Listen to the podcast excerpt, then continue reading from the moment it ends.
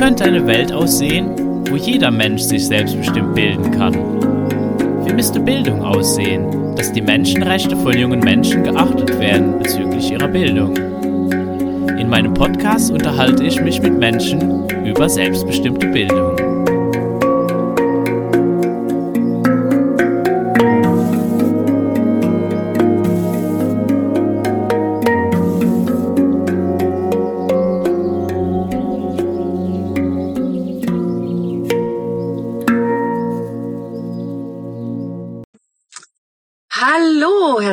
Willkommen zu meinem 39. Freilerner-Talk. Heute mal ausnahmsweise aus dem Auto. Und ich freue mich total, heute einen Mann wieder zu Gast zu haben, den Max Sauber. Viele von euch oder einige von euch kennen ihn vielleicht von seinem Podcast. Er wird auch ganz bestimmt gleich zuschalten.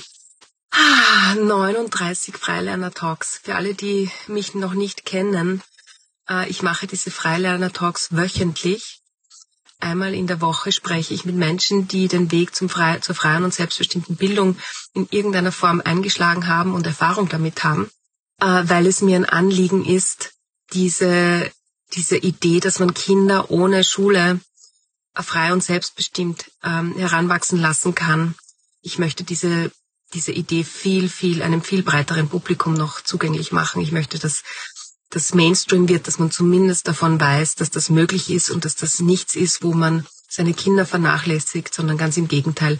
Das sind ganz oft Eltern, die überdurchschnittlich verantwortungsvoll als Eltern mit ihren Kindern umgehen.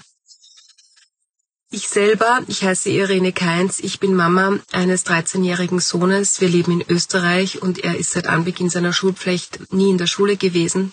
Und das war damals eine Entscheidung, die ich getroffen habe mangels Alternativen. Also mein Sohn, also ich wusste, dass es mir nicht gut tut, ihn in eine Schule zu geben, in eine Regelschule zu geben. Dazu hatte ich selbst nicht die besten Erfahrungen. Die Alternativschule, die ich für ihn erhofft hatte, die hat er dann irgendwann verweigert. Und insofern ich wusste zwar von dem Begriff Freilernen, ich wusste aber nicht genau wirklich, was es ist. Ich dachte, es wäre eine alternative Methodik, so wie viele andere auch. Und doch musste ich dann erkennen, dass das ganz was anderes war, dass es wirklich um diesen potenzialorientierten Ansatz geht, der äh, in, in, in Pädagogik üblicherweise nicht so vorkommt.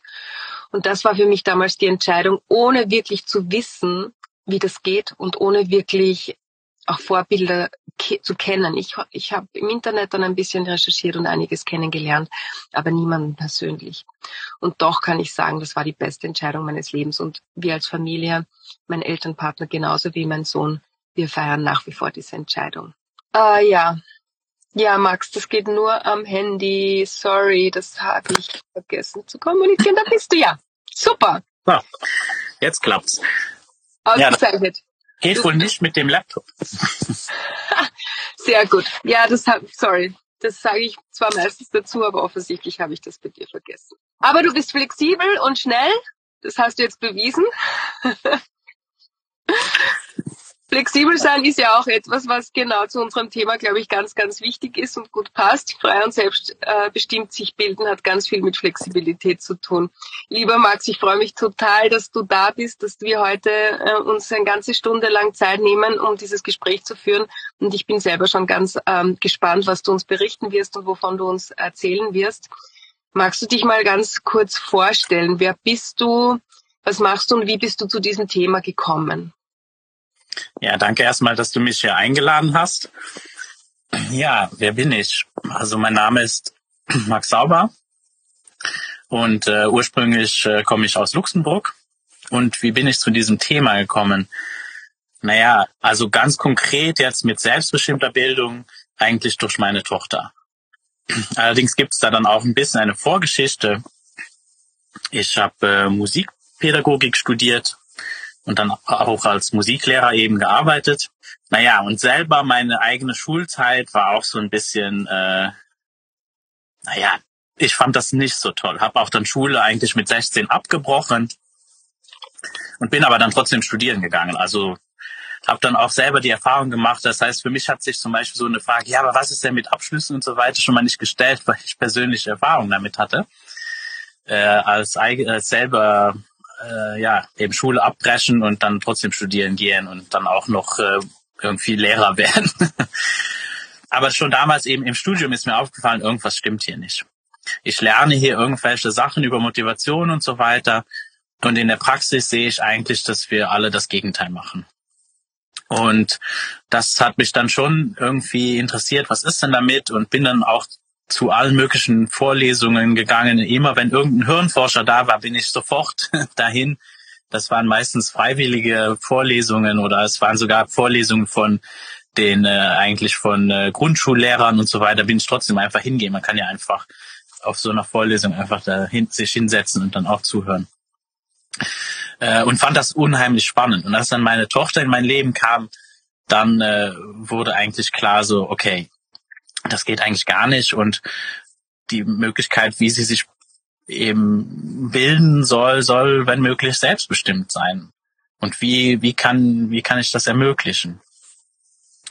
Und äh, meine Frau ist aus Italien und da gibt es schon sehr viele Vereine, besonders äh, Mauricio und Rebecca Wild sagen dir vielleicht was. Ähm, genau, da gibt es eben viele Vereine und auch äh, Kindergärten und so weiter, die sehr inspiriert sind an, an dem äh, nicht-direktiven eben. Und dann war sie eben in so einem Kindergarten und dann äh, habe ich das dann auch kennengelernt und durfte dann mal mich ein bisschen entschulen. So sehr viele Ängste halt loslassen, weil ich dann auch noch immer Ideen im Kopf hatte. Und parallel dazu eben auch auf meiner Arbeit habe ich immer weniger unterrichtet, weil ich einfach festgestellt habe, das Unterrichten funktioniert eigentlich gar nicht. Und desto freier und selbstbestimmter das wurde, desto was besser. Ja, und äh, dann sind wir eben, äh, ist meine Tochter und meine, meine Partnerin eben auch nach Luxemburg gezogen und da gab es eine Projektschule, die eben selbstbestimmte Bildung anbieten sollte. Und da war meine Tochter dann ganze ein ganzes Trimester und äh, sie war da aber nicht sehr glücklich. Und dann ging die Reise richtig los, äh, nochmal tiefer in das Thema selbstbestimmte Bildung einzutauchen. Auch dann habe, sind wir als Eltern auch mit in die Schule, haben hospitiert, haben uns angeguckt, was ist denn da los? Das soll doch so selbstbestimmt sein und das klingt doch alles so toll. Und haben halt festgestellt, es war jetzt zu lang. Ähm, die Lehrer waren sich nicht einig, die Erzieher und die Lehrer, das ist so ein bisschen ein ja seltsames Arbeitsverhältnis äh, weil die einfach hierarchisch äh, ein bisschen, die sind nicht gleichgestellt. Also Erzieher in Luxemburg arbeiten eigentlich mehr oder weniger doppelt so lange Stunden in der Schule, um halb so viel zu verdienen. So könnte man es ungefähr sagen. Also das ist schon ziemlich krass und natürlich ist der Lehrer ist natürlich dann sozusagen der Teamleiter. Und das funktioniert ja aber nicht in einem nicht hierarchischen Setting, wo du auf Augenhöhe dir begegnen sollst. Und das schwappt natürlich dann über auf die, auf die jungen Menschen. Und äh, meine Tochter hat das dann eben ziemlich schnell durch, durchschaut und war damit eigentlich nicht glücklich. Und dann hatten wir eigentlich erst die Idee, dass sie nur halbtags dahin geht. Und weil es aber eine Projektschule war, die von der Uni begleitet wurde, mussten wir eine offizielle Anfrage an die Bildungsministerin stellen und haben auf diesem Weg dann die Antwort gekriegt, nein, entweder ganz oder gar nicht. Und wir waren dann so, aha, gar nicht. Und ich glaube nicht, dass sie es so gemeint hat, aber so haben wir herausgefunden, dass man in Luxemburg homeschoolen kann. Und genau, auf diesem Weg haben wir dann herausgefunden, wie man das machen muss. Zum selben Moment hat sich ein Verein gegründet, die dann eben auch Familien unterstützt haben. Dann waren wir eigentlich fünf Familien, die sich gegenseitig unterstützt haben, mehr oder weniger. Und wir haben dann erstmal diese Gesetze online äh, gesetzt und eben auch erklärt, wie dieser administrative Weg geht, dass es einfacher ist, dass nicht jeder immer diese Tortur machen musste, was wir halt machen mussten. Uns erstmal anschreien lassen auf dem Bildungsministerium von manchen Beamten, ob wir, ob wir verrückt wären oder wo dann andere dazukommen mussten und dann den Beamten beruhigen, so, ey, Moment, das steht im Gesetz, das ist total okay, was die machen wollen. Und äh, ja, also das war schon sehr abstrus. Und äh, da haben mussten wir auch sehr schnell feststellen, gut, also das Bildungsministerium hat natürlich, was selbstbestimmte Bildung angeht, einfach keine Ahnung. Die sind da einfach, die wissen aber nicht, was das ist. Und dann ist es natürlich auch schwierig, sowas für die zu begleiten und noch schwieriger, äh, wenn dann die die Kontrollinstanz sein sollen. so haben wir auch sehr schnell festgestellt, das funktioniert so nicht. Ja, in dem Sinne habe ich mich dann noch tiefer in, das, in die Thematik eingearbeitet und wir haben dann eben dann auch als Verein und auch als Privatfamilie äh, äh, dann eben darauf hingearbeitet, um das Ministerium aufzuklären, was ist selbstbestimmte Bildung, wie funktioniert das, wie könnt ihr, was braucht ihr, damit ihr eure Arbeit machen könnt, um dann euch an euer Gesetz zu halten. Und äh, ja, das hat eigentlich ziemlich gut geklappt. Also wir sind dann tatsächlich auch dann damit durchgekommen, eben, dass wir eben das selbstbestimmt, weil im Luxemburger Gesetz steht eigentlich nichts im Gesetz, dem im Wege steht. Also es steht eigentlich da, du den Luxemburger Lehrplan, den soll man anstreben. Und das haben wir ja gemacht. Wir haben den angestrebt. Da steht ja nicht, dass wir den erreichen müssen oder so.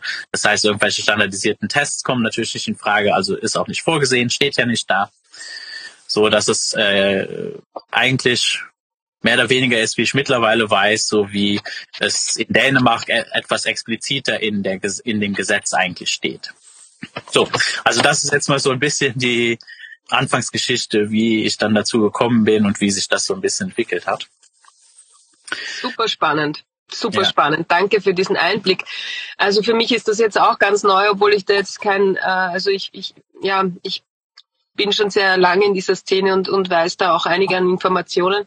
Aber mir war gar nicht bewusst, dass Luxemburg da ja auch vielleicht eine Möglichkeit bietet. Äh, sind äh, also das hört sich jetzt an, dass es ja auch grundsätzlich gar nicht so viele, es gibt ja grundsätzlich nicht so viele Menschen in Luxemburg, aber ähm, natürlich auch wahrscheinlich nicht so viele, die da ihre Kinder außerhalb von Schule groß werden lassen, oder? Oder habt ihr da schon eine Community aufgebaut? Wie kann man sich das vorstellen? Gibt es da mehrere? Ist das ein im Werden oder ist das so eine Randgruppe, die kaum gesehen wird? Also meine Tochter ist ja mittlerweile 19. Äh, oh. Das heißt, erwachsen. Das ist jetzt schon eine Zeit lang her. Äh, das ist jetzt, ja, das werden jetzt zwölf Jahre oder so, dass ich, äh, dass eigentlich äh, ich da aktiv bin. Damals, als wir angefangen haben, gab es echt diese fünf Familien. Und ich glaube, offiziell in dem Jahr, wo wir angefangen haben, Homeschooling zu machen, waren es 15 junge Menschen offiziell im Homeschooling. Mittlerweile, also ein bisschen mehr als zehn Jahre später, sind es über 200. Und das nur durch einfach das öffentlich machen. Das muss man sich jetzt einfach mal vielleicht äh, dann einfach nur, um das in Relation zu setzen. In Luxemburg sind ungefähr 50.000 junge Menschen schulpflichtig. Also von 15 auf 200 ist für so ein kleines Land enorm. Also es ist ein riesen, riesen Zuwachs, was natürlich auch das Bildungsministerium vor eine große Herausforderung stellt. Und die sind völlig überfordert damit. Mehr oder weniger. Das ist auch ein bisschen ähnlich, sogar in Österreich. Also ich kann mich erinnern, wie wir damals begonnen haben, vor sieben Jahren. Mein Sohn ist jetzt 13. Also als er schulpflichtig wurde, da waren es so um die 2000 junge Menschen in Österreich, die ähm, den sogenannten häuslichen Unterricht, so heißt das in Österreich, gewählt hatten. Und dann äh, kurz vor, vor Corona waren es zweieinhalbtausend, was ja auch schon ein Zuwachs ist. Also da ich habe jetzt die genauen Zahlen vergessen, aber ich, hab, ich kann mich erinnern, dass ich es mir mal ausgerechnet habe. Also wir waren da immer noch so im 1, 1 bis 2 Prozent ähm, ja. aller, aller Schüler in Österreich, die das gemacht haben. Und jetzt habe ich, also während Corona ist natürlich massiv angestiegen, da sind aber viele wieder zurückgegangen. Ich glaube, das war überall so. Jetzt habe ich eine, eine relativ neue Aussendung äh, gelesen, dass, dass es in Österreich 7000 junge Menschen sind, die ähm, nicht in der Schule sind, obwohl sie schulpflichtig sind. Ja. Also das ist auch, äh, da ist auch viel passiert. Also dieses, das, was wir tun, lieber Max, du und ich und viele andere, da wirklich auch Öffentlichkeitsarbeit zu machen, es zeigt Wirkung. Nun, also für mich ist auch jetzt nicht unbedingt die Frage, ob jetzt in der Schule oder nicht in der Schule. Für uns war es einfach klar, also ich meine, ich habe das ja erzählt, es gab dieses eine Projekt, dieses Projekt gibt es mittlerweile auch nicht mehr. Äh, das wurde auch politisch einfach torpediert. Also die wurden nicht wirklich unterstützt und die haben so viele Steine in den Weg gelegt, dass dieses Projekt bekommen, dass dieses Projekt scheitern musste. Und wir sind halt, äh, bevor es zusammengebrochen ist, eigentlich abgesprungen. Das heißt, es gab nicht wirklich eine andere Option, um wirklich selbstbestimmt sich zu bilden in Luxemburg. Dann war einfach äh, Home Education, wie ich es eigentlich lieber nenne, also der, der Begriff aus Großbritannien, eigentlich die einzige Option. Und für mich ist es eigentlich das Wichtigste eben dieses Recht auf selbstbestimmte Bildung. Es spielt eigentlich für mich keine Rolle, wo das stattfindet. Also es darf von mir auch aus in einer Schule stattfinden, wenn die das umsetzen. Cool. Und es gibt, das hat ja auch Vorteile. Also es ist ja, gibt ja Unterschiede und ich meine, witzigerweise, als wir halt angefangen haben, wir sind nach Köln auf Treffen gefahren. Also wir sind nach Deutschland auf Treffen gefahren, wo es ja eigentlich nicht wirklich möglich ist, als Luxemburger, weil ähm, da gab's, gab's halt eine Szene, da gab's halt Menschen, die sich regelmäßig treffen. Und wir haben das dann in Luxemburg auch aufgebaut. Wir sind aber wirklich von Anfang an, dadurch, dass das einfach so war, äh, direkt wirklich, haben uns international sofort vernetzt. Und ich finde, das ist auch eher sehr, sehr spannend und das ist auch so ein, also das ist eine ziemlich coole Situation. Eben ist mir aufgefallen, dass das schon einzigartig ist, diese Situation in diesem kleinen Land Luxemburg zu sein, wo man einfach damit konfrontiert ist, so mit so vielen äh, verschiedenen Kulturen und äh, Nationalitäten umgeben zu sein. Man muss äh, dazu wissen, dass einfach fast die Hälfte aller Menschen, die in Luxemburg leben, sind nicht Luxemburger und äh, sprechen andere Sprachen. Also es ist völlig normal, dass als Luxemburger, wenn man da aufwächst, dass du viersprachig bist. Also das entspricht einfach dem Standard, einfach weil es so viele Sprachen gibt. Wir haben auch drei Amtssprachen, Deutsch, Französisch und Luxemburgisch. Und die meisten können eben auch noch Englisch dazu. Dann gibt's aber eine riesen portugiesische Gemeinschaft, eine riesen italienische Gemeinschaft, äh, sprachige Gemeinschaft. Und wir haben eben ganz viele Konferenzen dann organisiert, weil wir festgestellt haben, okay, gut, es ist wichtig, dass wir die Menschen informieren, dass auch das Bildungsministerium informiert wird. Und witzigerweise wurden auch unsere Konferenzen zum Beispiel anerkannt vom Bildungsministerium als Fortbildungen für Lehrer, die mir dann ein bisschen leid getan haben, weil sie das halt in den Schulen nicht wirklich umsetzen können. Aber naja, trotzdem ist doch ist eigentlich gut. Also es wurde schon gesehen, dass wenn du dann Uni-Professor, also wenn du Professoren von Unis und irgendwas, dass das nicht einfach irgendwie aus der Luft gegriffen ist. Also dass das, das ist schon fundiert. Also das ist nicht einfach irgendwas, ach ja, da sind irgendwelche Spinner, die wollen, mhm. äh, die haben sich da irgendwann etwas Komisches ausgedacht, dass du eben ohne Lehrplan lernen kannst. Nein, das ist, das ist eigentlich der Stand der Wissenschaft. Also es mhm. ist, wo wir sind, wie funktioniert Lernen? Und das ist für mich eigentlich überraschend, äh, dass es so blockiert wird und dass es auch so viel Gegenwehr gibt, weil Lehrer profitieren nicht davon. Die können ja auch ihre Arbeit nicht machen wenn du eigentlich gegen das arbeitest, wie Menschen von Natur aus lernen, wie soll das denn funktionieren? Dann können ja nur Probleme entstehen. Und danach sieht man halt in den Diskussionen, wird immer nur diese, diese Problematiken werden breitgetreten. Aber es wird völlig verpasst, überhaupt zu gucken, ja, aber wo kommt denn das alles her? Mhm. Das sind ja alles nur Symptome. Und es war halt schon cool. Das heißt, wir hatten dann Konferenzen mit Menschen aus Frankreich, mit Menschen aus Großbritannien, mit Menschen aus den Niederlanden, mit Menschen aus Deutschland, mit Menschen aus Belgien, mit Menschen, äh, ne, also von ganz Europa irgendwie. Und was spannend war, also wenn du dann zusammenkommst, dann merkt man, aha, jedes Land hat ja eine andere Ausgangsbasis und das ist auch dann Teil der Kultur. Und das macht sehr, sehr viel, wie über dieses Thema gesprochen wird. Zum Beispiel aus Großbritannien sind die Menschen sehr begeistert und dann, ja, und dann können wir noch das machen, sehr positiv. Aus Deutschland kommt so, oh Mann, ja, und dann kommen die Behörden und dann musst du wissen, so musst du mit denen umgehen, so funktionieren Gesetze. Das klingt dann ein bisschen, oh, aber auch das ist eine Expertise, die ist so, so wertvoll und so geil, wenn das zusammenkommt, weil da haben die Menschen aus Großbritannien absolut keine, keinen Plan. die wissen das nicht. Frankreich ist irgendwo so dazwischen. Und äh, in den Niederlanden kommt wieder eine ganz andere Art und Weise, damit umzugehen. Und ich weiß auch aus Österreich, da ist auch wieder eine andere Art und Weise, damit umzugehen, weil da gibt's diese Externistenprüfung, da muss man auch wissen, wie gehe ich damit um, lehne ich ab. Äh, ne, das ist dann auch wieder so ein Zwischending äh, aus dem, was man aus Deutschland kennt und aber trotzdem so, ja, aber wir haben eine Möglichkeit, wir können es irgendwie da durch die Gesetze durchschlängeln oder was auch ich muss nicht völlig in den Widerstand gehen.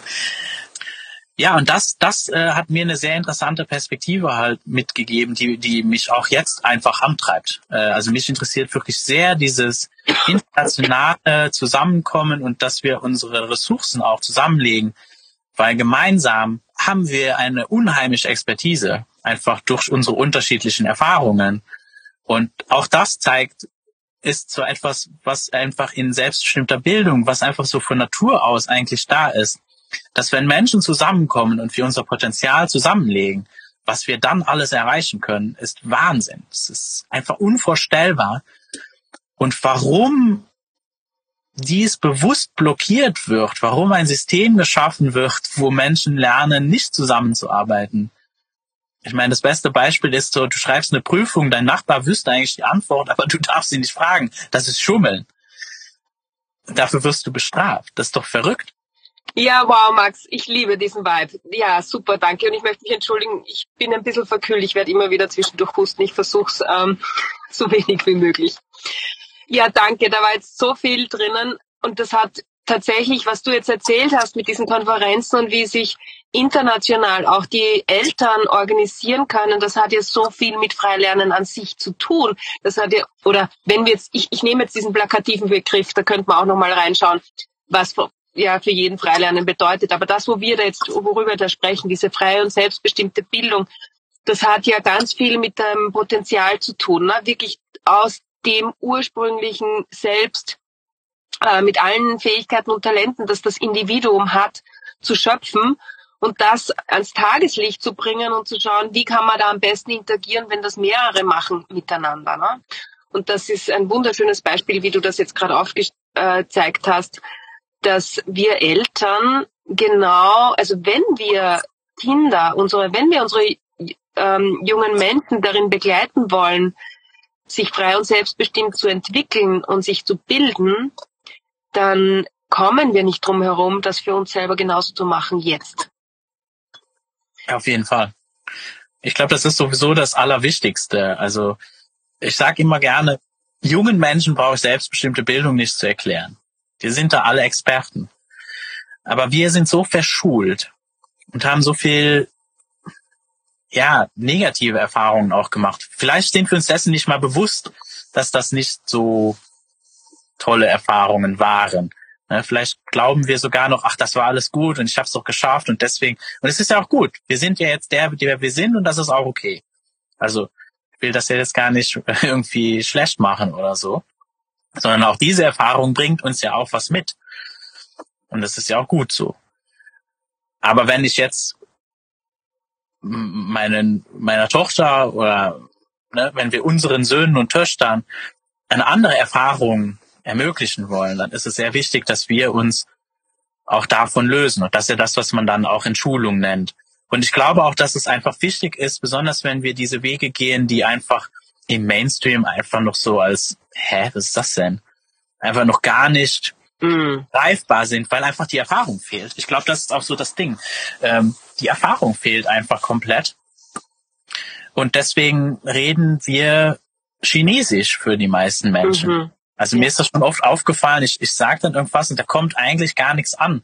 Also damals, als ich noch gearbeitet habe, wenn ich dann irgendwas erzählt habe, dann habe ich nur beobachten können, wie die Augen meiner Kollegen glasig wurden und irgendwann wurden die da auch wütend, weil die haben nur gehört so, ey, du willst uns erklären, wir machen alles falsch. Mhm. Oder du, du wüsstest irgendwie was besser oder, mhm. oder, oder auch einfach so, ja, aber wir haben doch all diese Probleme. Es geht nicht, dass du die nicht hast. Mhm. Das ist in Ordnung. Wir wollen doch alle gemeinsam hier leiden. Und das ist, glaube ich, auch eine der größten Erfahrungen, die uns verbindet, die wir durch die Schule gegangen sind. Weil im Endeffekt, wenn ich darüber nachdenke, was verbindet denn junge Menschen, die in der Schule sind, am meisten? Naja, die doofen Lehrer, scheiß Prüfungen, also das gemeinsame Leiden. Das ist eigentlich das, was diese Biergruppe, was diese Gruppe zusammenschweißt, das ist die Gemeinsamkeit. Wir leiden alle gemeinsam äh, an diesem Unterdrückungssystem sozusagen. Und das ist doch eigentlich Quatsch. Und dann freuen wir uns drüber, ach ja, weißt du noch, wie geil das war, als wir alle gemeinsam blau gemacht haben. so ein Scheiß. Also, also auf jeden Fall habe ich viele solche Erinnerungen. Und Gespräche auch dann mit äh, Bekannten dann aus der Schule äh, von damals. Und, und manchmal ist sogar äh, vorgekommen, dass wir dann irgendein, also ich war mal auf einem, wir haben regelmäßig Konveniat von meiner Grundschule gemacht und irgendwann so bei dem allerletzten, wo ich dann noch äh, dabei war, haben die irgendwann angefangen, aus der vierten Klasse nostalgisch begeistert zu erzählen, wie toll das war. Und, und ich saß da und war so, ey, Moment mal. In der vierten Klasse hatten wir diesen fürchterlichen Lehrer, der mit Tennisbällen auf uns geschmissen hat, der einen meiner Mitschüler in eine Mülltonne gesteckt hat, durch die Schule gefahren ist und gerufen hat, du dreckiger, äh, schaut euch den dreckigen Portugiesen an. der Jungs regelmäßig Kopfnüsse gemacht hat, Mädchen bevorzugt hat, äh, der sexistisch war, der andere Lehrer gemobbt hat und so weiter. Und dann fangen die da an, nostalgisch von dieser Zeit zu reden, wie toll das war und wie, wie, wie genial und, und wie toll auch dieser Lehrer war. Und ich saß da so, ich war so, ich bin im falschen Film, habt ihr sie noch alle? Was läuft? Und dann habe ich das mal alles aufgezählt und der Saal wurde halt, der Raum wurde halt immer stiller. Die hatten das alles vergessen. Die haben das einfach verdrängt. Trauma Response. Ja, und ich, das, in dem Moment war, ich war einfach nur wütend. Ich war entsetzt, weil, weil das bei mir so präsent war und, ähm, und dann jetzt im Nachhinein weiß ich so, ja, aber gut, ist ja klar, ich, ich habe mich ja so krass damit konfrontiert, so damit beschäftigt, dass das ja natürlich alles bei mir äh, an der Oberfläche ist. Ja. Und die haben das einfach unterdrückt, weil genau. das klar, das ist eine, eine Überlebensstrategie und und dessen müssen wir uns auch bewusst sein, ja. ne? dass einfach die meisten Menschen um uns rum, die wollen das auch nicht wissen. Das ist unangenehm. Aber dieser ja. Entschulungsprozess und diese, durch diesen Schmerz zu gehen und das aufzuarbeiten, das ist so fundamental wichtig. Mhm. Und jeder wird da eine andere Story haben. Ich meine, mhm. äh, ich habe ziemlich krasses Zeug in der Schule erlebt und ich weiß, dass das nicht jedem so geht. Und ja gibt's viele unterschwelligen Dinge, die einfach da sind. Du durftest nicht tun, was du wolltest. Schon im Kindergarten nicht. Ja, man musste fragen, um aufs Klo gehen zu dürfen, ne? Ja, das ist nicht, Oder, das ist nicht in Ordnung. Ja, also mir geht's ähnlich. Ich hatte auch einige sehr krasse Erfahrungen und ich glaube, das hat uns auch auf diesen Weg gebracht letztendlich. Und für mich war es viel, also für mich war es das Schummeln. Ich war richtig gut im Schummeln. Und ich merke bis heute, obwohl ich mich schon so viel damit auseinandergesetzt habe, dass da immer noch so ein Schuldanteil in mir drinnen sitzt, dass ich das gemacht habe. Dass ich Noten äh, bekommen habe für etwas, was nicht so war, wie es ähm, sein hätte sollen. Also das ganze System, ne, mit benotet überhaupt werden und bewertet werden, also das dreht sich so massiv in Kreisen, da können wir in jeden einzelnen äh, Aspekt anfangen, wie nicht förderlich das für uns als Mensch ist, für unser, für unser, wie wir uns mit uns selber fühlen. Ne? Das benotet werden, das Schummeln und all dieses, das heimlich und was weiß ich. Und nicht dürfen und müssen und genau. Also da, da gebe ich dir vollkommen recht. Da hat jeder so seine ganz eigenen Erfahrungen wahrscheinlich. Und ich finde es wunderschön, wie du das jetzt gerade aufgedröselt hast, auch, ne? Das ist diese Trauma Response. Also da, wo wir traumatisch etwas erlebt haben, das spalten wir dann natürlich sehr gerne ab und erinnern uns nicht daran. Das macht man natürlich unbewusst. Das ist jetzt kein bewusster Prozess. Und dann wird äh, die Erinnerung wächst mit. Das ist ein, eine Aussage, die ich immer wieder sage. Wir, wir, wir bereiten unsere Erinnerung immer wieder so auf, dass es natürlich für unseren jetzigen Moment auch gut passt, so dass wir da gut reinpassen in diese in diese Vernetzungsgeschichten, in diese Synaps, in die Synapsen. Ne?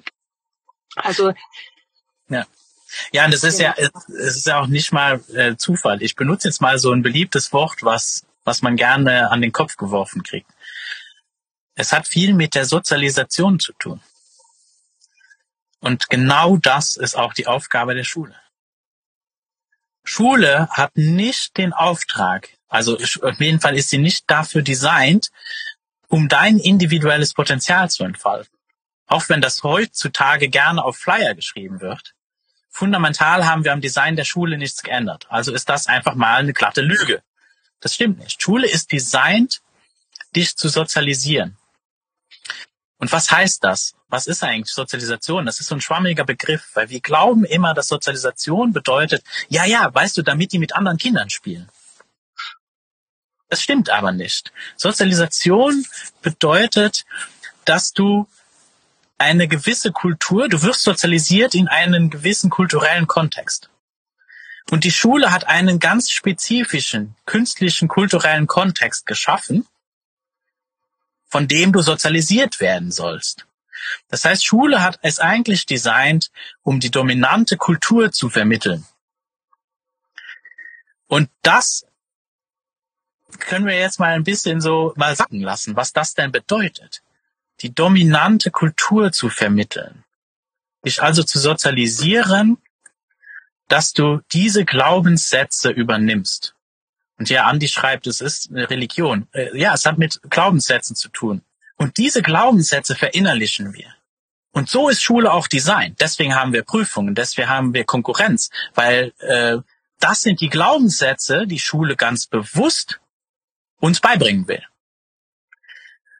Also in diesem sozialen Setting wirst du diese Glaubenssätze dann übernehmen und das ist fatal, weil jetzt, ohne dass ich dir das explizit erklären muss, wenn ich dir das jetzt explizit sagen würde, dann würden wir es nicht annehmen. Aber indem du das mhm. jeden Tag erlebst, dass es jemanden gibt, der das Sagen hat, lerne ich, okay, es gibt eine Herrschaft, ich muss dieser Herrschaft gehorchen, wenn ich das nicht tue, werde ich bestraft. Ich möchte nicht bestraft werden. Äh, ich werde benotet und bekomme erzählt, äh, ich bin verantwortlich dafür, dass ich da gut benotet werde und äh, das zeigt, wie gut ich bin. Also ich mache meinen ganzen Selbstwert auf einmal jetzt an einer völlig äh, subjektiven künstlichen Bewertung fest, die auch nicht so ist, wie wie das erzählt wird, weil das sagt überhaupt nichts so aus. Die ist nämlich designt, um Menschen auszuschließen. Diese Benotung ist dafür da, um Menschen zu filtern. Es ist eine Filteranlage. In Musikschulen ist das noch krasser, weil wir brauchen nicht so viele Musiker. Das heißt, Musikschulen sind so designt, dass so viel wie möglich Menschen nicht Musik machen nachher. Es ist also eine Lüge, wenn auf einem Flyer steht, ja, komm in die Musikschule, weil es geht darum, dass du Spaß in der Musik hast. Nein, das ist nicht das Ziel von akademischer Musiklehre. Akademische Musiklehre hat das einzige Ziel, was die haben, ist nachher irgendwelche ich sag's mal ganz krass, Roboter zu haben, die in einem klassischen Orchester spielen, also wenn wir jetzt wirklich bei der klassischen ne, Konservatorien und äh, da gibt es dieses Wort, ein Konservatorium. Da ist es schon im Wort drin. Es geht darum, Musik zu konservieren. Da geht es nicht darum, dass du irgendwie kreativ wirst und dein Potenzial entfaltest. Und so ist es in der Schule auch. Wir brauchen so viel Prozent Ärzte, wir brauchen so viel Arbeiter. Und so wie wir Schule kennen, kommt das Industrialisierung. Wir brauchen Menschen, die bereit sind, äh, also wir haben Menschen gebraucht, die bereit sind, Stunden um Stunden in einer Fabrik eine sinnlose Arbeit zu machen, einen Knopf zu drücken wie Maschinen. Und so werden wir sozialisiert. Wir werden sozialisiert, dass wir denken, wir würden so funktionieren wie Computer mittlerweile. Aber wir sind keine Computer. Wir haben mehr Möglichkeiten als ja, nein, ja, nein, ja, nein. Wir sind keine digitalen Wesen. Das ist einfach nicht so. Und das clasht natürlich. Und trotzdem ist diese Message und diese Story natürlich sehr, sehr, sehr stark. Und das ist einfach das fundamentale Design. Und es ist natürlich sehr schwer, da hinzukommen. Und es ist eben einfach auch witzig, dass, dass, dass es wird einfach so geplappert. Ja, aber was ist mit der Sozialisation? Was mit der Sozialisation? Ja, meine Frage ist ja, was ist mit der Sozialisation? Was willst du mir erzählen? Welche Sozialisation? Und heutzutage müssen wir uns die Frage stellen, die dominante Kultur. Ja, aber was bedeutet das denn? Welche Kulturen löschen wir denn alle aus? Das ist die Realität von Schule. Schule hat mit Kolonialisierung zu tun. Es ist ein Kolonialisierungstool. Wir gehen nach Afrika, bauen Schulen und kolonialisieren damit den Geist der Menschen, dass sie so denken wie wir. Ich brauche also nicht mehr irgendwelche Länder gewalttätig zu übernehmen, sondern kann das ganz subtil machen und es auch noch verkaufen als eine gute Tat. Weil siehst du, die Menschen sind ja alle arm und haben ja nichts. Aber Moment mal, da gibt's Völker, ich meine, in Südafrika, ich arbeite, ähm, ich bin auch Teil einer Gruppe, die nennt sich Full Human Rights Experience Education. Und äh, da gibt's eine Frau, die ist in Südafrika und die bringt immer gern das Beispiel. In Südafrika gibt's ein, ein, ein, indigenes Volk, das nennt sich die Sons. Und die haben zum Beispiel, also das ist ein nomadisches Volk, und wenn die eine Giraffe gefangen haben, also gejagt haben, die haben eine Giraffe erlegt, Dann äh, haben die alle Tribes eingeladen, damit die zusammen diese Giraffe essen, weil die schaffen diese Giraffe gar nicht alleine. Die Idee dahinter ist so, hey, wenn wir teilen, äh, dann geht's uns allen gut, weil vielleicht nächstes Mal hat der andere eine Giraffe und dann äh, können wir ein großes Fest feiern und dann werden wir eingeladen. Und äh, als Gegenbeispiel dazu nehmen wir mal einfach die Wikinger, wo der erfolgreiche Wikinger, also der erfolgreiche San ist der, der die Giraffe teilt. Der erfolgreiche Wikinger ist der, der übers Meer fährt, irgendwelchen Fremden in die Köpfe einschlägt und ihr Zeug klaut. Erfolgreicher Wikinger. Jetzt wurde er in diese Kultur sozialisiert, ist damit erfolgreich, super. Sozialisation erfolgreich abgeschlossen. So, und jetzt entscheiden wir, okay, welche dominante Kultur wollen wir jetzt haben? Müssen wir sie jetzt entscheiden? also, das ist jetzt extrem, aber und unsere dominante Kultur ist eine kapitalistische Konsumgesellschaft. Ja, dann sagen wir vielleicht noch, ach, wir, wir sind eigentlich okay mittlerweile. Unsere Kultur ist mittlerweile okay damit, dass wir verschiedene Religionen haben können, solange du kaufst und das nicht in Frage stellt, äh, stellst und, und brav arbeiten gehst und Steuern zahlst.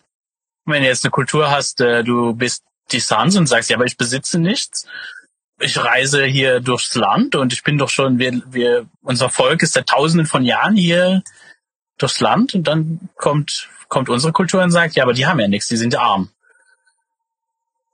Also die müssen weg, die brauchen Schulen. Genau, lasst uns ihnen Schulen bauen. Und vielleicht ja. noch mit einem Integrationsbeauftragten, ne? Also, ich meine, das sind halt, das sind halt schon sehr, sehr krasse Konsequenzen, ja. die uns vielleicht hier natürlich in unserem westlichen Kontext ja gar nicht mehr auffallen. Weil wir sind schon so perfekt sozialisiert. Ich meine, das hat ja gut funktioniert mit Schulpflicht und wir haben ja ein paar hundert Jahre sind wir da drin. Wir haben ja keine Ahnung, wie das ohne das aussehen würde. Das heißt, es ist natürlich klar, dass Menschen sich gar nicht mehr vorstellen können, oder einfach die Vorstellung, wenn ich das, wenn man das so sagt, so, ja, aber brauchen wir das denn? Wollen wir das? Ist das, ist das passend? Ist es das, was wir gerne vermitteln wollen? Ist es das, was wir in die Welt reintragen wollen? Ist das der Weg nach vorne? Mhm. Äh, dann bist du natürlich ein völliger, boah, ey, Moment mal, das ist ein Feind der Demokratie. wenn wir so weit gehen. Ne? Mhm. Genau, da wollte ich mit dir eh auch hin. Menschenrechte. Menschenrechte und, Frei und, und, und Demokratie, echtes Demokratieverständnis. Wo wollen wir denn eigentlich hin, du, Max? Wo willst du denn hin, wenn du es in der Hand hättest, wenn du es jetzt leiten könntest, was du vielleicht ohnehin tust? Jetzt hast du uns dieses Szenario gezeichnet, wie es entstanden ist, wie es ist das war sicher ganz sehr, sehr augenöffnend für, öffnend für viele. Was ist jetzt dein Angebot? Wie könnte es anders sein? Nun, ich meine, also ich bin ja sehr, also ich bin ja auch überzeugt von der Idee, wo ich vorher schon gesagt habe, Full Human Rights Experience Education. Prinzipiell würde ich jetzt mal sagen, die Menschenrechte sind schon mal irgendwie okay. Einfach mal so als, das können wir anstreben, aber dann wirklich die auch umzusetzen. Also äh, das ist ja nicht ein akademisches Konzept, was ich jemandem beibringen kann. Das Gleiche gilt auch für Demokratie. Also das mich irgendwie verknüpft. Das heißt, also dieses Experience ist sehr, sehr wichtig. Mhm. Ich kann, ich werde das äh, internalisieren, wenn ich das erlebe. Mhm. Das heißt, warum ich eigentlich? Das mir sozialisieren, ne? Das ist ja, ja. wir, genau. Sozusagen, also wir, wir, wenn das tatsächlich Werte sind, die wir teilen, wo wir uns ja, also ich weiß nicht, wurde zwar nicht gefragt, also das ist noch so eine andere Sache. Wir werden ja in diesen Kontext einfach reingeboren, werden eigentlich nicht gefragt. Äh, deswegen ist es auch wichtig, dass ich immer die Möglichkeit habe, das zu hinterfragen. Und ich glaube, das ist auch die, die Aufgabe und das Potenzial, was besonders Jugendliche mitbringen. Ne, wir, wir haben da so ein Bild von, ach, die sind rebellisch und äh, die nerven nur, die müssen wir jetzt alle wegsperren, weil die sind alle verrückt. Und die nehmen wir nicht ernst. Ich glaube, das ist ein fataler Fehler. Es ist nämlich genau, die tun, Jugend, junge Jugendliche tun genau das, was wichtig ist. Die stellen das erstmal alles in Frage.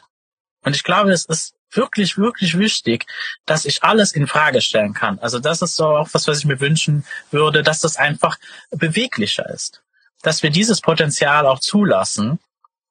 Und ich weiß nicht, wo das hinführt, aber ich bin überzeugt, dass das positiv sein wird, dass das eine gute Sache sein wird, weil wir nochmal alles wirklich uns angucken können, ist das dienlich? Ist das lebensdienlich? Nützt uns das was? Führt das dahin, wo ich hin will? Das heißt, für mich ist auch das oberste Ziel eigentlich, wenn es um Bildung geht, also gefällt mir eigentlich sehr, wie Peter Gray das sagt, dass Bildung ist eigentlich die Aneignung der Fähigkeiten, die dazu führen, dass ich ein glückliches und erfolgreiches Leben führen kann. Aber was ein glückliches und erfolgreiches Leben ist, das kann nur ich selber entscheiden. Es ist deswegen auch wichtig, dass ich auch diese kulturellen Dinge auch in Frage stellen kann und dann eben gerade weil wir so eine pluralistische Gesellschaft sind. Das ist doch genial. Lass uns das doch nutzen. Ist doch cool, dass wir so viele verschiedene Ideen haben. Und da gibt so viele Dinge, wo wir uns doch auch einig sind. Und andere Dinge, wo wir uns nicht einig sind. Und das macht auch nichts. Ich glaube, dass man auch nebeneinander gut existieren kann. Ohne dass man sich äh, bei allem immer gleich mitmachen muss und ohne, ohne dass man andere zwingen muss, das auch so zu tun und so zu denken wie, wie man selber. Ich glaube, dass die meisten, ich bin davon überzeugt, dass Menschen eigentlich sich einig sind, dass wir nicht anderen Menschen schaden wollen. Also ich würde mal sagen, das ist so ein universelles Ding.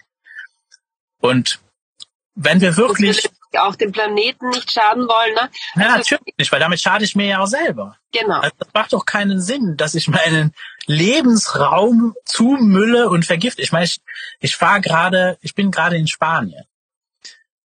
Und ich muss sagen, ich hatte das dann auch wieder verdrängt, als ich dann wieder in Andalusien angekommen bin und durch diese Plastikwüste gefahren bin. So bauen wir unser Essen an. Und ich ich wusste es, ich war schon mal da und, und habe dann auch eine Zeit lang nichts mehr aus Spanien gekauft, kein Gemüse mehr aus Spanien. Das ist ja auch Unsinn, das, das, das ändert ja nichts. Also es war einfach irgendwann dann auch so, ja, aber das, das klappt jetzt nicht mit meinem, also ich kann, kann mich da selber geißeln, das bringt's dann auch nicht. Aber einfach nur das zu sehen und dann zu fragen, aber warum machen wir das? Was soll denn das?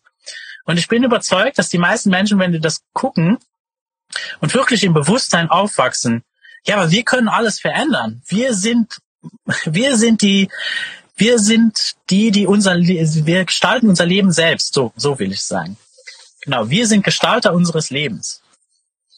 Wenn wir uns dessen bewusst sind, welche Macht wir haben. Und da geht's nicht drum, anderen zu erzählen, was sie machen sollen. Mhm. Mhm. Sondern ich kann mein Leben verändern. Wir können anders leben. Und das ist auch im Endeffekt so, wie soll dann eine Demokratie funktionieren zum Beispiel? Mhm. Einfach, wie soll dann eine Demokratie funktionieren, wenn die ganze Schulzeit damit äh, verbracht wird, dir beizubringen, äh, also dir eine Erfahrung zu bieten, wie eine nicht demokratische Gemeinschaft aussieht? Diese Menschen sollen später dann, äh, sie werden auf einmal 18 und dann sollen die wählen gehen und, und sich politisch engagieren. Die haben nur gelernt, ich habe nichts zu sagen. Das ist doch verrückt. Und äh, Politik, äh, äh, eine Schule wird nicht demokratisch, weil die, keine Ahnung, einen Ausflug mitentscheiden dürfen, ob sie gerne in, ins Schwimmbad gehen oder ins Museum. Das ist nicht eine demokratische Entscheidungserfahrung. Das ist Unsinn. Nein, wirklich zu erfahren, ich kann mitmachen. Und meine Frage ist da sowieso, ob Demokratie, ob wir da nicht sowieso, ich, also ich weiß es, weil ich es schon erlebt habe, wir haben, wir können mehr als Demokratie. Und junge Menschen von Natur aus machen auch mehr wie Demokratie.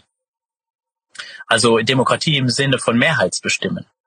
Jugendliche, wenn man sie lässt, gehen ganz natürlich eher in sowas, was wir vielleicht, wenn wir das irgendwie als äh, so Tool benennen wollen, was man in der Soziokratie wiederfindet. Also eine Kon Konsens- oder Konsententscheidungen. Ich, ich verwechsel diese beiden Worte immer. Konsens und Konsent, da gibt es einen ganz subtilen Unterschied. Also äh, nagelt mich jetzt nicht darauf fest. ähm, ich habe mich auch schon mal damit auseinandergesetzt, aber ich kann es jetzt auch nicht genau sagen. Ja, eben. Und ich meine, aber ich, das ist möglich, dass wir uns einigen können, dass es allen gut geht, dass ich nicht über andere Menschen bestimmen kann. Und dass das geht, habe ich, hab ich erlebt. Und eben junge Menschen, ne, ich meine, ich habe zum Beispiel auch Summerhill besucht und so weiter. Das ist so genial. Also es ist alles schon da. Ich brauche ja. mir eigentlich nichts zu wünschen, was es noch nicht gibt. Ich wünsche mir nur, dass noch mehr Menschen diese Erfahrungen machen können die es eigentlich schon da draußen gibt, die ich machen darf, die du vielleicht ja. wahrscheinlich auch machen darfst. Ja. Ich meine, wenn man mal auf einem Unschooler Festival war, das ist einfach nicht zu beschreiben. Ich kann das nicht beschreiben. Geht dahin.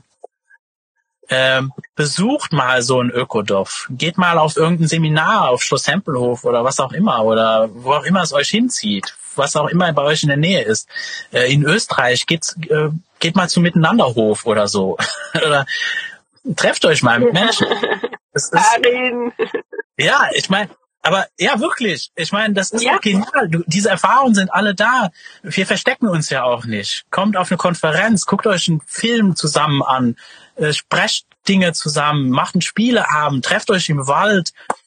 All diese kleinen Erfahrungen, die sammeln, summieren sich. Und daraus äh, erwächst meiner Meinung nach eine bessere Welt. Ja. Und äh, hört den jungen Menschen zu. Ja. Wirklich, wirklich hört denen mal zu, was die so zu sagen haben.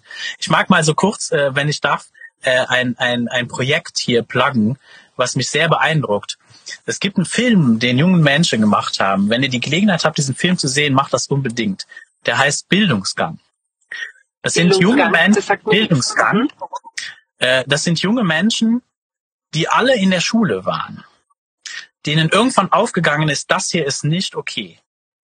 Und die haben sich zusammengetan und daraus ist ein Dokumentarfilm entstanden. Die haben Musikvideos gedreht, die haben Kunstprojekte gemacht und haben eine große Demo 2017 in Stuttgart organisiert, wo sie das Schulsystem zu Grabe getragen haben, symbolisch. haben sich politisch engagiert, haben Kultusministerien angeschrieben und so weiter und so fort. Also die machen immer noch ganz, ganz, ganz viel. Die sind immer noch zusammen. Dieser Film ist Hammer junge Menschen, die wirklich mal einfach ganz, ganz klar ausdrücken, wie die sich fühlen, was das für die bedeutet, äh, in so einem Zwangssystem mhm. sein zu müssen. Und es ist nicht übertrieben, Schule äh, zu Schule Gefängnis zu sagen. Schulen sind Gefängnisse für junge Menschen. Die haben keine Wahl, dahin zu gehen. Es ist egal, wie schön diese Gefängnisse angemalt sind. Ja.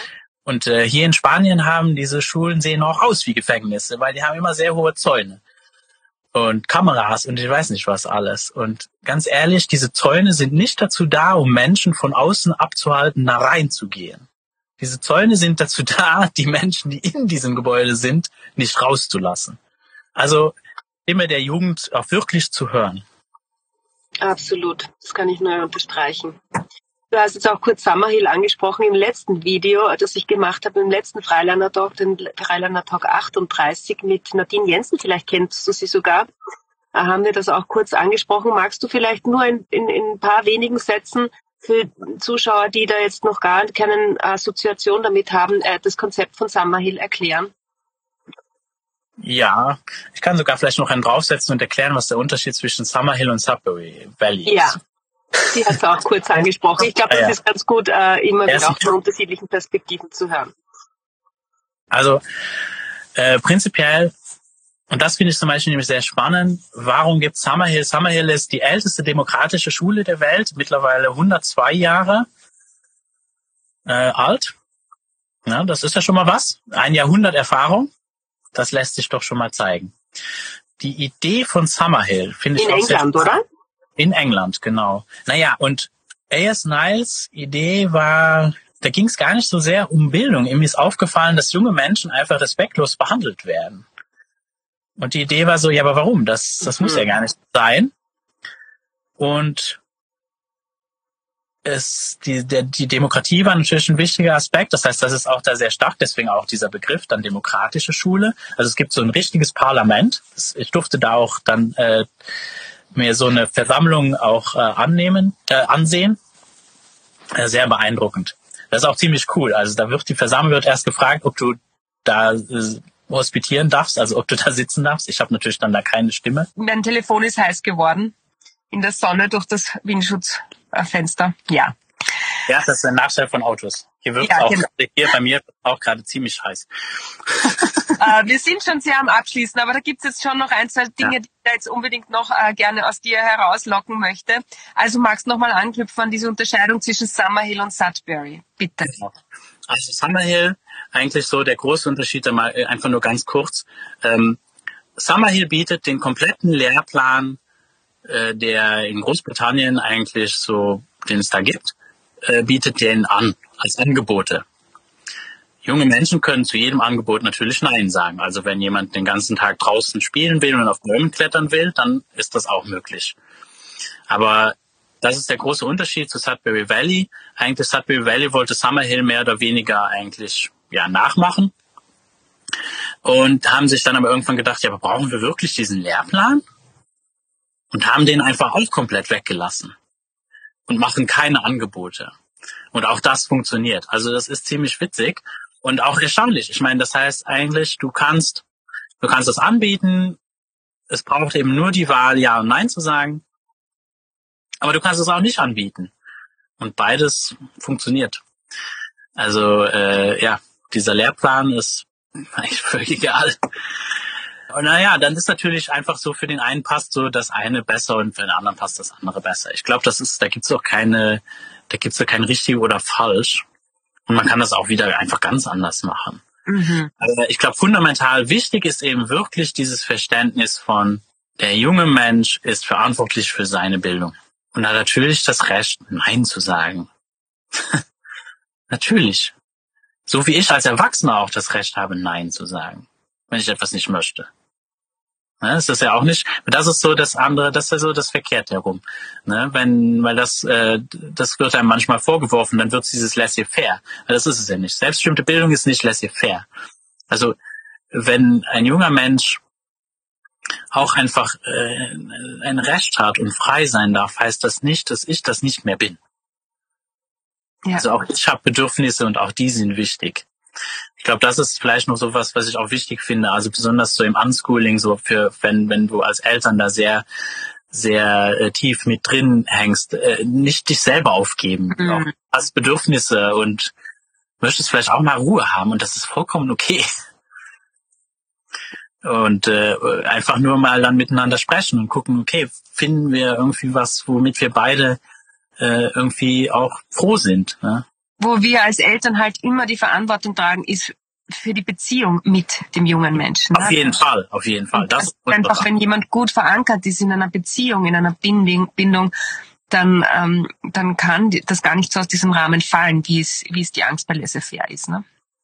Ja, und es gibt eben auch Konflikte und wir brauchen es nicht vor Konflikten zu scheuen. Konflikte sind eine tolle Sache. Mhm. Nur so lernen wir. Wir brauchen Konflikte. Konflikte sind nicht etwas Schlechtes.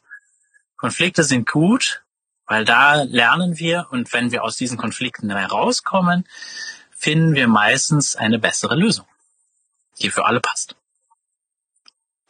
Hoffentlich. Schön. Und als abschließende Frage, das ist die erste Frage, die ich dir eigentlich schon immer stellen wollte, aber ich wollte diesen, diesen wundervollen Train of Thought überhaupt nicht unterbrechen, die ganze Stunde lang nicht. Mich interessiert aber dennoch, deine Tochter ist jetzt 19 Jahre alt. Kannst du kurz umreißen, wie ist denn ihr Bildungsweg bisher verlaufen? Ja, also sie hat dann, äh, sie hat sich dann selbstbestimmt eigentlich gebildet, dann nach dieser kurzen Schulerfahrung und dann mit 15 ist sie irgendwann gekommen und hat halt äh, zu uns gekommen und hat gemeint, so, sie geht jetzt studieren. Hm. Und wir waren erstmal so, äh, was? Ja, hat sich da eine Schule rausgesucht, irgendwo im Ausland, sie geht jetzt dahin. Okay. Und sie Das will das machen. Und äh, hat das dann auch tatsächlich durchgezogen. Das hat ein bisschen gebraucht, bis sie irgendwann so, ah, ja, okay. Äh, sie ist dann nach Portugal für zwei Jahre, hat dann da Zirkus studiert und hat dann noch, ja, und dann kamen die ganzen Lockdowns und so weiter. Das war dann noch eine große Herausforderung, weil ja, äh, selbstbestimmt und Mhm. das auch auszuhalten, so wa- was so ihre Entscheidungen. Also sie hat das dann auch durchgezogen. Mhm. Ist jetzt mit anderen jungen Menschen unterwegs und die überlegen sich jetzt mal, was sie so machen. Das ist sowieso eine spannende Zeit. Mhm. vielleicht das noch kurz zum Abschluss. Mhm. Ich habe etwas, das mich einfach gerade auch viel beschäftigt. Auch etwas, was so am, am Tempelhof gerade sehr viel erforscht wird und auch die jungen Menschen von dem Bildungsgang-Film äh, sehr beschäftigt sind, das zu entwickeln. Was ist eigentlich nach der Schule? Selbstbestimmte Bildung hört ja dann auch nicht auf. Oder was heißt die selbstbestimmte Bildung? Selbstbestimmtes Leben. Was mhm. ist denn damit? Wir haben uns dann selbstbestimmt gebildet, wir haben diese Möglichkeiten äh, ermöglicht, wir haben so viel wie möglich tolle Erfahrungen, wir haben eine tolle Blase um uns herum geschafft, aber ja, aber die Welt drumherum ist ja immer noch so, wie sie ist. Was ist denn mit jungen Erwachsenen? Ist es denn wirklich so, du bist mit 18, bist du einfach erwachsen und jetzt weißt du, was du machen willst im Leben? Wo dein Potenzial hin soll? Wirklich? Wussten wir das mit 18 oder Anfang 20 oder Mitte 20? Wus wissen wir es jetzt überhaupt? ähm, und da ist wirklich so diese Idee von den Orientierungsjahren, dass das gar nicht so ist. Also, dass wir auch, wir leben ja auch länger. Dass, dass eigentlich diese Zeit viel, viel weiter nach hinten verschoben sein müsste. Wir müssen nicht mit 14 schon heiraten und Kinder kriegen, weil wir mit 35 sterben sondern wir werden 80, 90, 100, vielleicht 120, was auch immer. Vielleicht können wir 300 Jahre alt werden, wer weiß. Was ist denn damit? Was, wie finden wir denn wirklich raus? Was ist mein Potenzial? Wie möchte ich in der Welt wirken? Und die Idee vielleicht, und ich bin davon überzeugt, es bräuchte wirklich noch viel, viel mehr Zeit, dass junge Menschen sich zusammentun können und dieses Potenzial entwickeln können. Nicht, dass sie von uns abhängig sein können, aber dass wir auch das unterstützen, weil da entstehen, glaube ich, die wirklich wertvollen Dinge, die uns wirklich voranbringen. Und ich finde diesen Begriff, diese Orientierungsjahre, gar nicht mal so schlecht. Das ist eigentlich so von 14 bis, keine Ahnung, Anfang äh, bis Ende 20 noch eine Zeit hast, ey, das sind deine Orientierungsjahre. Finde heraus, wer du bist und wie du in der Welt wirken willst. Wir haben eh keine Arbeit. Das ist eine Lüge. Vollzeitbeschäftigung. Warum? Ne? Ja. Und dann sagen, ja, geh jetzt auf eine Uni und dann wirst du wieder irgendwie in eine Kiste gesteckt. Nein. Warum nicht deine eigene Erfahrung machen? Lass uns die Welt neu erfinden. Lass uns die jungen Menschen Raum schaffen. Und solche Räume, das interessiert mich gerade. Wie können wir solche Räume schaffen für junge Erwachsene? Vielleicht natürlich auch, weil ich jetzt eine junge Erwachsene in meinem Leben habe, wo ich einfach sehe, das braucht's. Und wo ich auch selber, ich bin jetzt Mitte 30, wo ich selber für mich feststelle, aber ich bin ja immer noch auf der Suche. Und ich weiß, dass ich nicht der Einzige bin. Wir saßen in so einem Kreis mit den jungen Menschen über diese Orientierungs- und da saßen wir von, keine Ahnung, von 30 bis äh, über 60-Jährige saßen wir nachher, nach diesem Talk saßen wir alle da so und so, äh, aber das wissen wir auch alle nicht. Moment mal. Mhm. Ihr habt recht und ihr solltet nicht so lange warten wie wir, dass wir erst mit 40 oder so weiter mal draufkommen, dann im ja. Burnout sind. Midlife Crisis. Diese heraus dann, oh, jetzt muss ich mein ganzes Leben umkrempeln und wir sind in Panik und haben die ganze Zeit all diese Ängste. Nein, Anfang 20 haben wir noch so viel Energie und wir, wir haben einfach keine Angst vorm Leben. Wenn wir älter werden, haben wir so viel Angst vorm Leben, das steht, wir stehen uns selber im Weg. Lass uns das vorher machen. Das ist die Zeit. Ja. Und vor allem diese Ängste, die haben ja auch wieder mit der Sozialisierung zu tun. Und wenn ich ständig erfahren habe über zehn Jahre lang als junger Mensch, dass ich so wie ich bin nicht richtig bin und nicht gut genug bin, dann schürt das natürlich ganz viele Ängste. Und das ist genau das, was du dann sagst. Dann kommen dann diese Phasen im Leben als Erwachsener, wo wir dann darauf wieder zurückgeworfen werden. Und das lendet sich dann Midlife Crisis oder Retraumatisierung oder, oder, oder. Und letztendlich tun wir dann alle etwas, was nichts wirklich mit uns zu tun hat. Und diese Zeit, die ähm, wir gerade jetzt auch so spannenderweise meines Erachtens erleben, zeigt uns ja nochmal viel stärker, dass wir sowieso uns alle neu erfinden müssen. Wir haben keine Ahnung, welche Berufe gebraucht werden. Das in, in fünf Jahren ähm, wir wissen es nicht, wie diese wirtschaftliche Welt in fünf Jahren aussehen wird, welche wie dieses dieses kontrollierte, wir wir äh, züchten jetzt äh, so und so viele Ärzte und so viele so und so viele Lehrer und so und so viele Ingenieure heran. Das ähm, das funktioniert schon längst nicht mehr und jetzt noch viel weniger. Auf jeden Fall. Und wir haben so riesige Herausforderungen hier. Andi schreibt hier so schön im Chat, es reicht ja schon, wenn Menschen weniger kaputt machen. Ja. Ja, es reicht schon, wenn Menschen weniger kaputt machen. Eben, genau. Uns wirklich mal drüber nachzudenken, das, was ich hier tue, dient das der Menschheit, dient mhm. das dem Leben. Ich bin ich bin nicht falsch oder ich versage nicht, wenn ich nicht nur einen Haufen Geld scheffle. Was hab ich denn davon? Das nehme ich doch nachher nicht mit ins Grab. das ist doch nicht ein Leben leben, so wie ich es verstehe. Und eben indem wir eben gerade eben nicht das Leben leben, ist, glaube ich, meiner Ansicht nach das Symptom, das, was wir in der Welt auch sehen. Wir machen Zeug kaputt. Wir packen äh, halb Südspanien in Plastik ein, weil wir uns einreden, anders kann man Essen nicht anbauen. Das ist ja völliger Schwachsinn. Das stimmt doch gar nicht. Ich meine, da muss man nur einmal nach Frankreich gehen. Äh, da gibt's einen mega geilen Hof, der zeigt, der sogar bewiesen hat, dass du mit Handarbeit kannst du nicht du bist nicht nur genauso produktiv wie industrielle Landwirtschaft, sogar noch produktiver. Mhm. Also das sind alles Mythen. Ja. Das ginge ja. nicht anders. Wir müssen mit riesigen Maschinen ja. Gift auf Felder spritzen und unser Grundwasser verseuchen. Wir müssen, keine Ahnung, äh, Ressourcen abbauen, die Menschen in Sklavenarbeit, damit wir irgendwelche Geräte haben, damit wir irgendwelche Akkus in unsere Handys reinmachen. Ich meine, guck, guck mal, gucken wir uns doch mal an, wie Kobalt äh, abgebaut wird im, im Kongo und so weiter. Das muss alles gar nicht sein. Wir müssen das nicht machen. Wir müssen ja.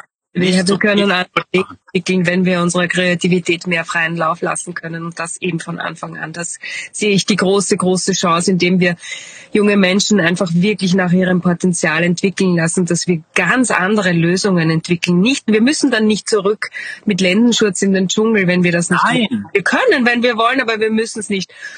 Nicht. Da gibt's ganz andere Möglichkeiten, wie wir kreativ äh, Lösungen finden können. Da bin ich total bei dir. Genau. Ja, ich könnte jetzt noch stundenlang mit dir reden. Ich würde es ehrlich gesagt auch total gerne. Äh, es sprengt allerdings jetzt schon ein bisschen unseren Rahmen und ganz kurz gehe ich noch auf diese andere Frage ein. Was macht eigentlich dein Sohn jetzt? Irene, die Frage ist an mich. Mein Sohn ist 13, er ist in einer Lerngruppe in Österreich, die er sich selbst gewählt hat, wo er viermal die Woche freiwillig in der Früh aufsteht und dorthin geht und voll dabei ist und es liebt. Und ähm, wir haben uns im letzten Jahr auch entschieden, diese obligatorische Prüfung ähm, nicht zu machen, weil da einfach die Stimmung im letzten Jahr über diese Prüfung von den Behörden zu den Kindern und Familien so massiv geworden ist, dass ich, dass ich wirklich um das Kindeswohl Sorge hatte, so wie viele andere Familien auch, die diesen Weg letztes Jahr neu auch eingestiegen sind. Und wir wissen auch noch nicht, wie das endet und wo wir da hinkommen damit, aber es fühlt sich alles gut und richtig soweit an. Und es ist so viel Verbundenheit in dieser Bewegung gerade da wie nie zuvor. Das ist etwas, was du ganz bestimmt auch bestätigen kannst, Max. Auf jeden Fall. Und äh, ich mag einfach nur noch mal aufrufen, wirklich zusammenkommen, sich zusammentun und auch über die Landesgrenzen hinaus mhm. gucken. Weil selbstbestimmte Bildung oder Bildung allgemein ist keine Ländersache. Es ist, ein, ist, ein, ist eine Menschheitssache. Ja. Es ist etwas, was uns alle betrifft. Und deswegen, wir sind eine viel größere Community, als viele sich bewusst sind. Niemand, wir sind nicht alleine. Viele Menschen denken in diese Richtungen und machen sich Gedanken und haben so tolle Ideen weltweit.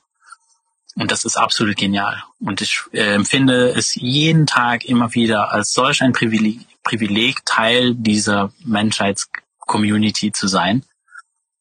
Ja. Und äh, genau, jeder ist da willkommen. Ja, und wir haben so viel mehr Macht, als wir glauben. Ja. Auf jeder Einzelne. Ich danke dir von Herzen, lieber Max. Danke für deine Zeit. Danke für dein Engagement, für alles, was du in die Welt bringst. Und ähm, ja, wir hören voneinander. Alles Liebe. Danke, Danke auch Zuschauern für euer Dasein. Tschüss. Dieser Podcast ist möglich dank Zuhörern wie dir. Wenn du einen einfachen Weg suchst, meine Arbeit zu unterstützen, abonniere meinen Podcast doch bei Spotify, Apple, Google oder bei meinem Telegram-Kanal What About SDE. Ein Review oder Teilen mit Freunden hilft auch sehr dabei, dass mehr Menschen den Podcast finden können. Ich freue mich auch über jede finanzielle Unterstützung, entweder mit einer einmaligen Spende oder mit deiner monatlichen Unterstützung auf Patreon. Mit dieser unterstützt du nicht nur meine Arbeit mit dem Podcast, sondern auch alle anderen Projekte in Bezug auf selbstbestimmte Bildung, wo ich mich engagiere. Alle Links findest du in der Beschreibung. Bis zum nächsten Mal bei Wie wäre es mit selbstbestimmter Bildung?